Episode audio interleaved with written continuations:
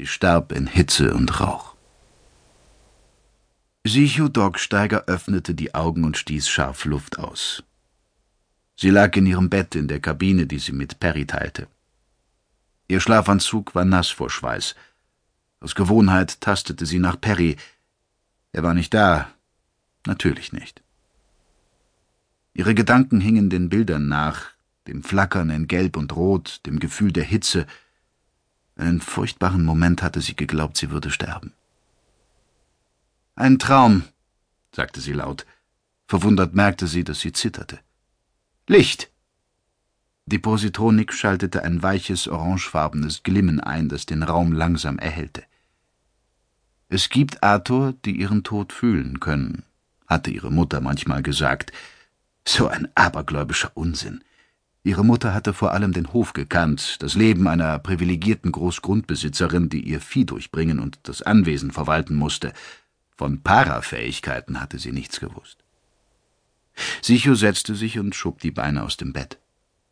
Die goldenen Muster auf den Unterarmen stachen dunkel aus der hellgrünen Haut hervor. Wie lange war es her, dass sie einen Albtraum gehabt hatte? Monate? Normalerweise hatte sie einen gesegneten Schlaf. Sie stand auf. Ohne Perry kam ihr die Kabine leer vor. Nervös ging sie zu dem kleinen Arbeitsplatz, den sie gegen Perrys Wunsch in ihrem privaten Reich durchgesetzt hatte.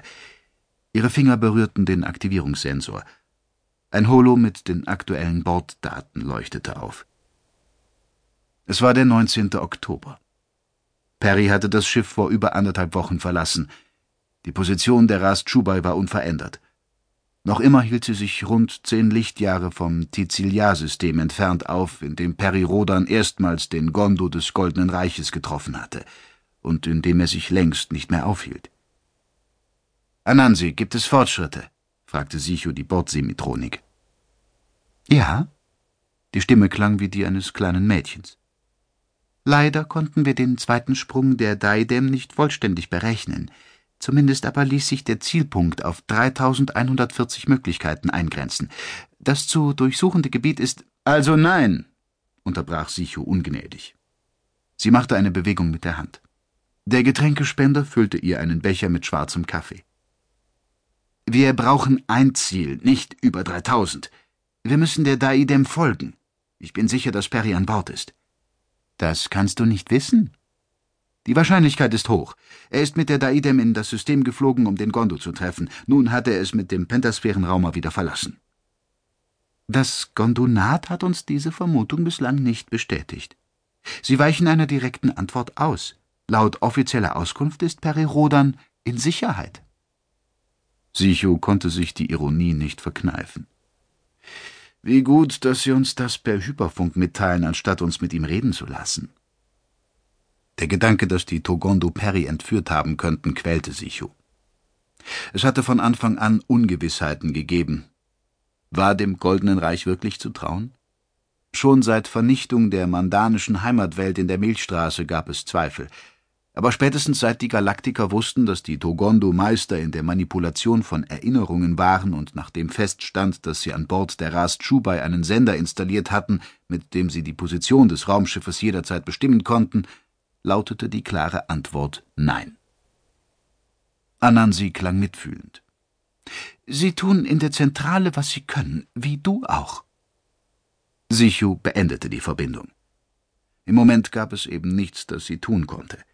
Bloß warten und hoffen. Ihre Berechnungen waren abgeschlossen, ebenso die des restlichen Teams.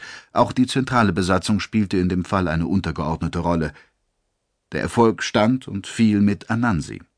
Dabei lag das Offensichtliche auf der Hand. Sie hatten die Daidem verloren. Die Strukturerschütterungen der gondischen Pentasphäre waren nach dem Sprung zu schwach gewesen, um sie anzumessen. Was ihnen bis zum Rand des Systems geglückt war, indem Perry den Gondo getroffen hatte, ließ sich nicht wiederholen. Sichu starrte auf die Werte, die sie nur zu gut verstand. Falls Anansi in den nächsten Stunden kein Wunder vollbrachte, waren Perry und sein Team den Togondo ohne Aussicht auf Unterstützung ausgeliefert. Kapitel 1 Trakots im Käfig Daidem, 24. Oktober 1551 NGZ